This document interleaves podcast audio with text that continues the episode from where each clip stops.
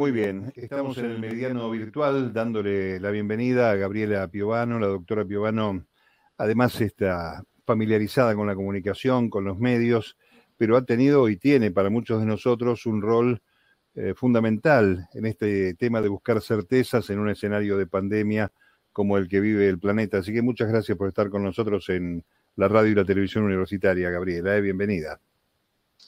Muchas gracias a ustedes por darme la posibilidad de esta charla. Muchas gracias. Bueno, estamos en el invierno en la Argentina este, y estamos eh, en la segunda ola de contagios. ¿Cuál es el panorama? ¿Qué estás viendo? Porque vos, entre otras cosas, estás en el territorio, estás en el campo de acción, ¿no? Bueno, la verdad que yo hace casi 30 años trabajo en el Hospital Muñiz, que acá en Argentina es un baluarte, digamos, de la infectología, donde justamente enfrentamos la, pandemia mundial de VIH, ¿no? Que todavía, desgraciadamente, no, no se pasó. De hecho, la noticia es que en estos días se aplicó la primera vacuna para el HIV, ¿no? Este, para empezar los ensayos fase 3, así que Fíjense, después de 40 años, este, con respecto a esto se empieza a encontrar la salida y qué rápido, eh, digamos, comparativamente, ¿no? Sucedió todo en torno a esta pandemia, ¿no? Y siempre me gusta decir que entonces, si el HIV se hubiese transmitido por aire y por el contacto, ¿no? Personal, hubiésemos estado 40 años encerrados, ¿no? Digo, como para tener un poco también de perspectiva cuando hablamos de, la realidad de la pandemia, ¿no? Nosotros estamos en un momento, como siempre, que va a depender un poco también de la determinación de, la gente en su conjunto, ¿no? Si estamos recién empezando, si estamos a la mitad o ya estamos en vías a, finalizar la pandemia. ¿Por qué lo digo? Porque claramente, eh, bueno, ya pudimos todos corroborar que el circular de la población implica el aumento de la circulación del virus y de esta forma de los casos.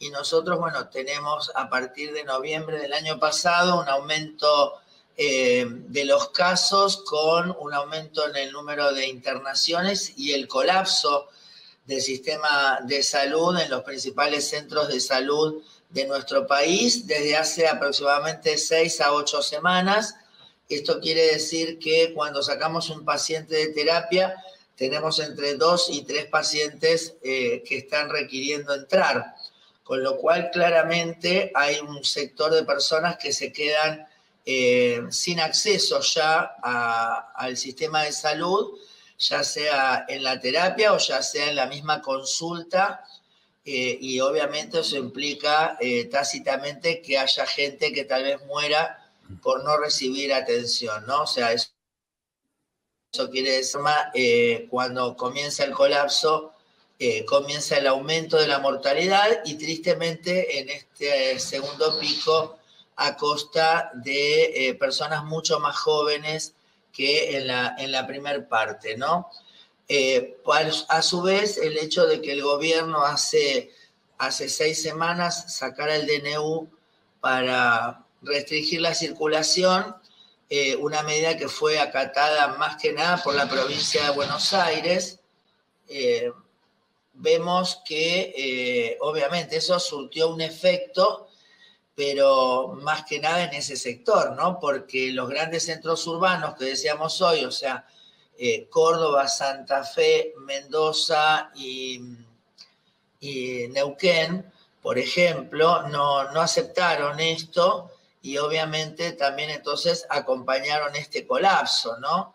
Y ahora cuando se había determinado la reapertura, digamos, de la circulación, que eh, tendría un efecto real si nosotros sostuviésemos la sectorización de la circulación. ¿Qué quiere decir? O sea, conservar las burbujas, disminuir las actividades que eh, nos hacen mezclar, como caso de la nocturnidad, o la escolaridad presencial. Nosotros estamos viendo que entonces en el medio de este colapso, donde en Ciudad de Buenos Aires se está intentando recién ahora abrir lugares eh, de terapia que, que, realmente aumenten, digamos, la dotación de camas para poder salir de esto, porque tampoco, digamos, entonces han determinado, por ejemplo, eh, cerrar la escolaridad presencial, con lo cual estamos viendo cómo eh, la ciudad, por ejemplo, de Buenos Aires, está perpetuando el mecanismo que hace que, nos colapsemos. Y paralelo a esto, estamos viendo eh, cómo progresa la campaña de vacunación, que realmente ha sido y es muy importante, con un ritmo de 300.000 dosis aplicadas por día, nos da la posibilidad de que en 10 días tengamos entonces 3 millones y en 100 días 30 millones, ¿no es cierto? O sea que nosotros estaríamos en 100 días en condiciones de pensar ya en la inmunidad de rebaño. Sin embargo, la mala noticia para mí es que si no cerramos y no sectorizamos la circulación, eh, vamos a hacer perder efectividad a esta campaña, porque fíjense cómo desgraciadamente eh, inclusive se ha certificado, por ejemplo, de una, una persona que estaba vacunando, que estaba infectada y seguramente ha infectado a muchas de las personas que vacunó. Y claramente la, la, vacuna no tiene un efecto inmediato ni mágico, sino que requiere, digamos, de un tiempo y entonces el hecho de uno estar infectado ya no te previene eh, una evolución grave la vacuna. Entonces, esto que eh, para nosotros era tan importante, se estaría de alguna forma debilitando. O sea, en la medida que nosotros dejemos circular y dejemos circular, por ejemplo, nuevas variantes, eh, propiciamos la formación de nuevas variantes, la posibilidad de que baje nuestra, nuestro nivel de efectividad de las vacunas y vuelvo a insistir, ¿no? Que estemos eh, sin poder entonces eh, desarticular el colapso del sistema de salud, que entonces nos va a hacer este, seguir sufriendo este impacto tan fuerte que hoy estamos viviendo, ¿no? Gabriela, eh, ¿cómo estás? Lucía Casajuste, saluda.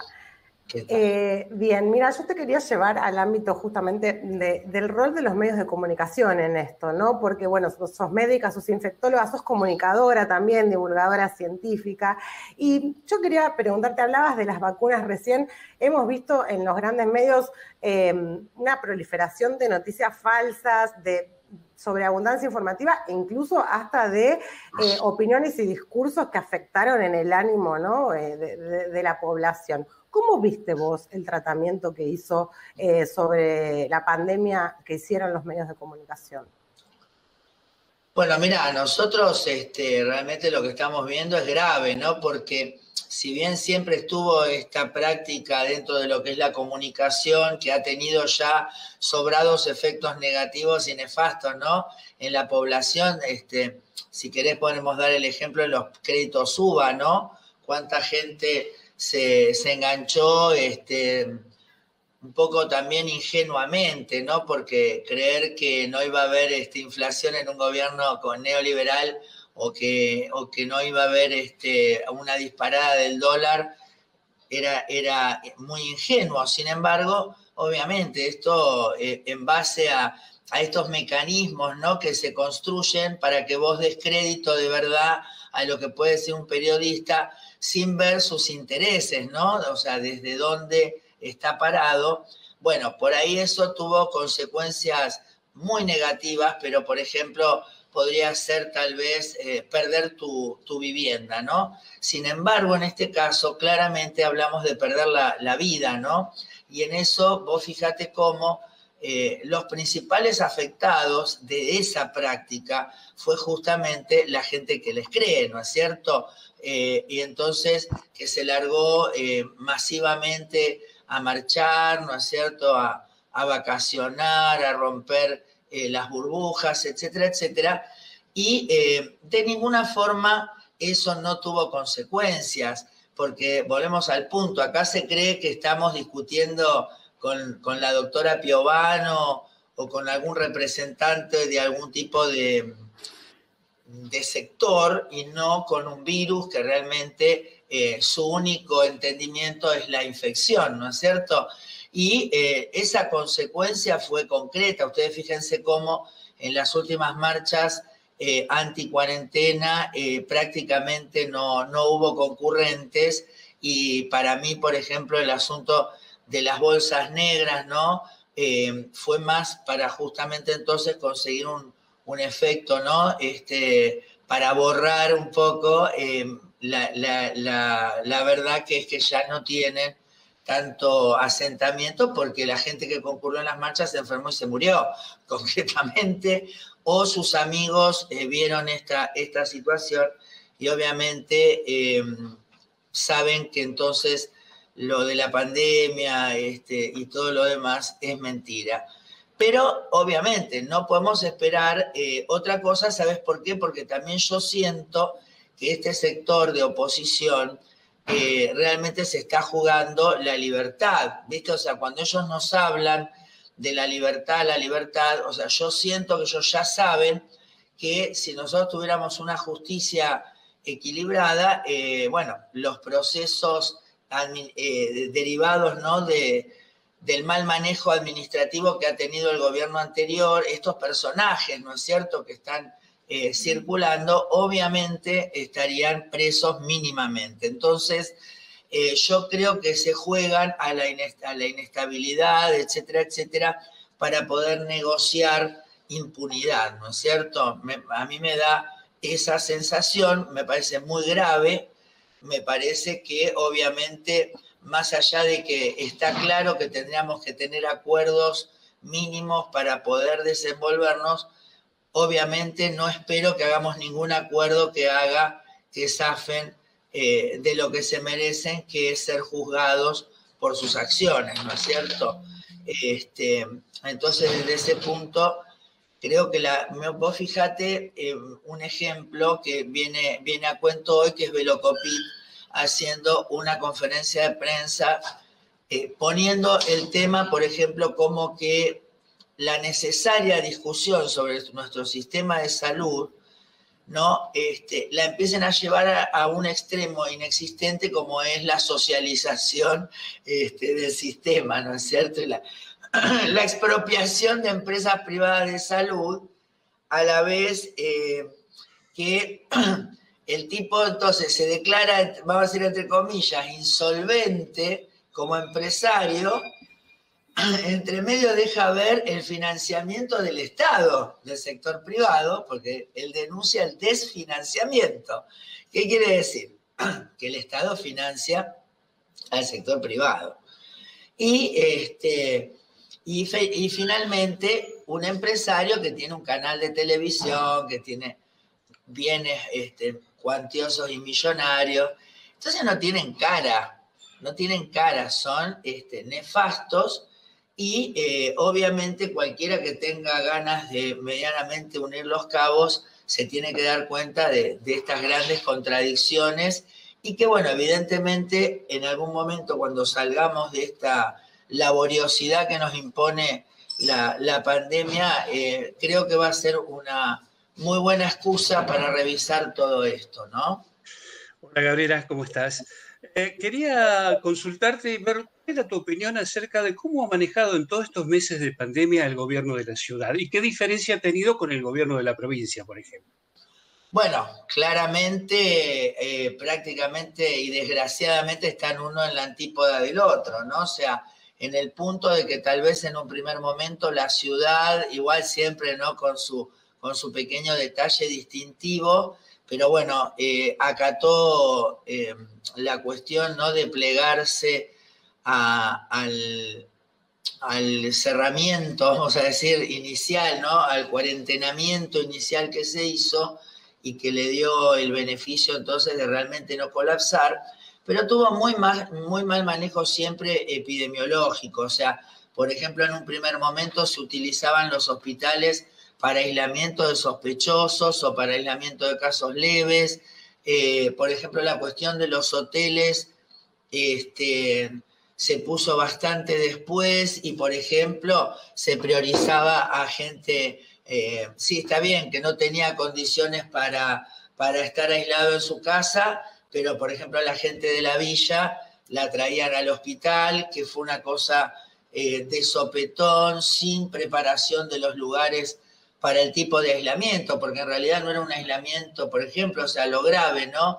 no era un aislamiento eh, que tuviera que ver con un paciente que estaba mal de salud o una persona, digo, que estaba mal de salud y había que vigilarla, sencillamente era para aislarla, o sea, eh, fíjense, se utiliza, por ejemplo, entonces, una infraestructura hospitalaria que tiene otro enfoque, que tiene otra, ¿no? O sea, estuvimos gastando muchísimo material en gente que estaba bien, que había que entrar a, darle una pastilla, y se estuvo usando, por ejemplo, la terapia para eso.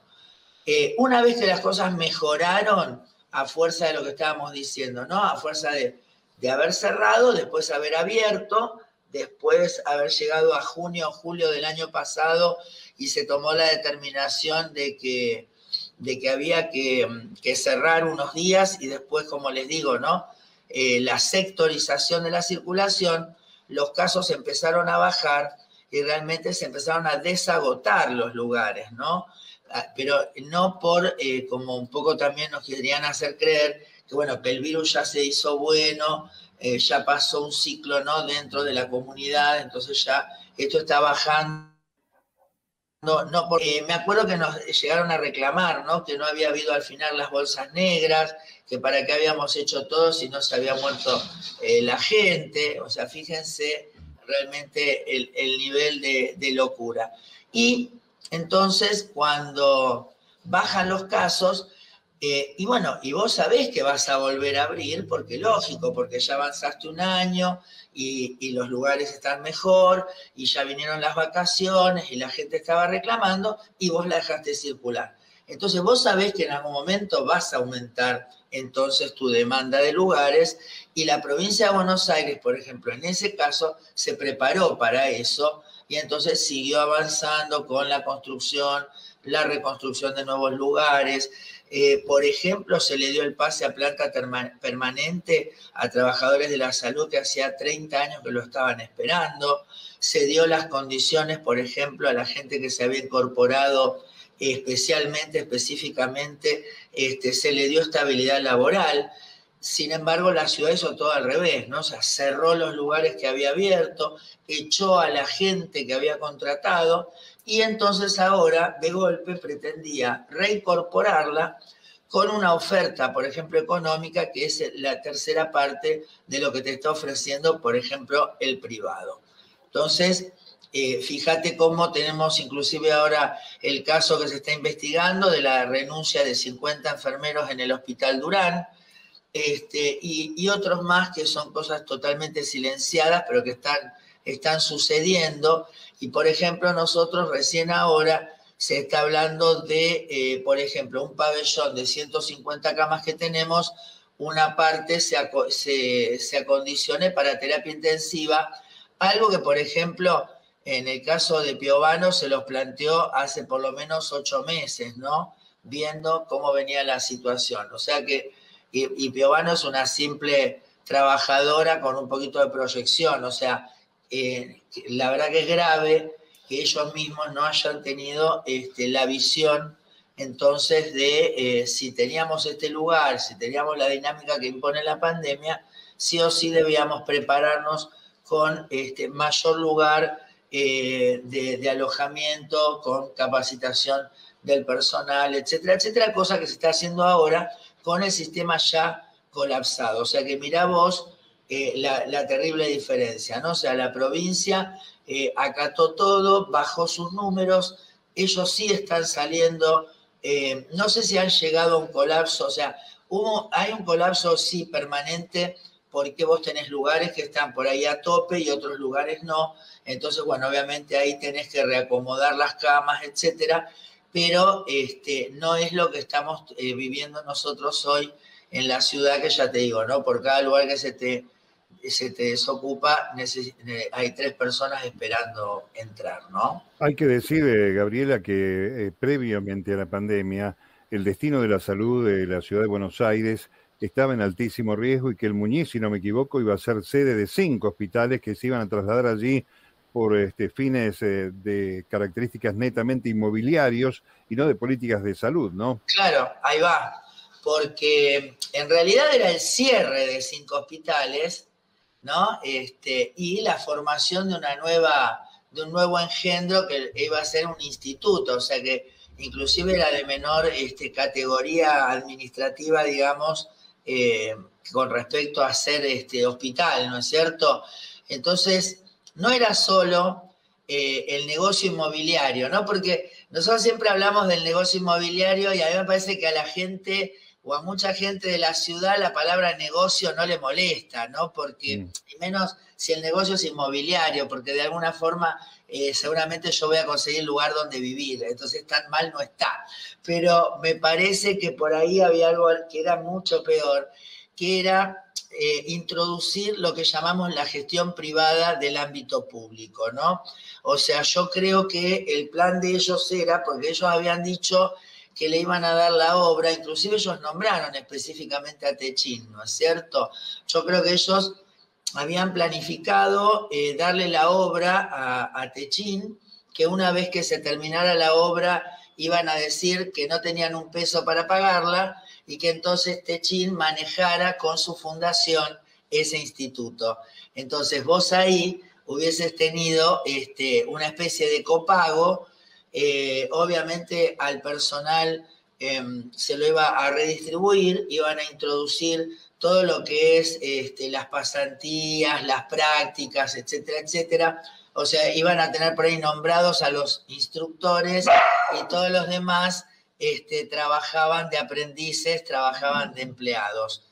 Eso yo no tengo pero ninguna duda de que si hubiese ganado Mauricio Macri la presidencia, eso hubiese seguido adelante, ¿no? Como tampoco tengo ninguna duda de que estaríamos realmente eh, hundidos hoy eh, si hubiese estado Mauricio manejando la pandemia, ¿no? Queda muy claro eso. Bueno, eh, yo lo que quiero es agradecerte porque la verdad es siempre tener en el campo de acción. Generalmente uno observa comentarios, la narrativa periodística que ya describiste, pero este, el testimonio real del contacto con el que sufre, hay este, familias que han perdido sus integrantes en el escenario de la pandemia y es bueno marcar que en muchos casos eh, la negligencia o la definición ideológica de políticas públicas en el escenario de la pandemia han quedado expuestas eh, con sus miserias y con sus aciertos y es bueno que alguien este, en primera persona, en la primera línea, nos dé una mano para poder, poder contarlo. ¿eh? Sí, por eso yo les digo que a veces yo me pongo muy, me exalto mucho y tal vez, este, como decía en el barrio, se te salta la chaveta, pero más que nada porque uno, en este sentido no estamos hablando de algo que yo esté haciendo una crónica eh, a través de hablar con un tercero, sino que realmente justamente se da la casualidad que Piovano sí trabaja eh, realmente en la trinchera, viéndole la cara, escuchando las voces, viendo el llanto, ¿no? De la gente que tiene que ver eh, con esto y es muy duro y te digo la verdad que ya quien votó o por qué está ahí ya no es importante. Lo que es importante es el dolor y más importante aún que se podría haber evitado. Entonces, de ese punto es que eh, uno tiene validez, ¿no? En, cuanto a lo, que, a lo que dice, que a veces estamos muy tristes. Nosotros ahora estamos ya muy angustiados porque realmente vemos gente joven morirse. Eh, tenemos noticias de compañeros que están atendiendo gente menor a 20 años. Entonces, eh, la, estamos viendo, por ejemplo, bueno, que no hemos encontrado eh, métodos que sean infalibles ¿no? para nosotros para poder eh, afrontar eh, los tratamientos de estas personas. Entonces es muy, muy frustrante realmente y el hecho de ver cómo se manipula, ¿no? cómo se continúa con estas prácticas que, que siguen echando leña al fuego, este, realmente es, es muy triste y es muy angustiante. Entonces, desde ese lugar creo que es muy importante, ¿no? Participar dando esta visión, dando eh, cuentas de esta realidad. Así que muchísimas gracias a ustedes por darme la posibilidad también, ¿no? De, de contar. Perfecto. Un abrazo grande, Gabriela, y hasta la próxima. Muy amable, de verdad, es muy generosa.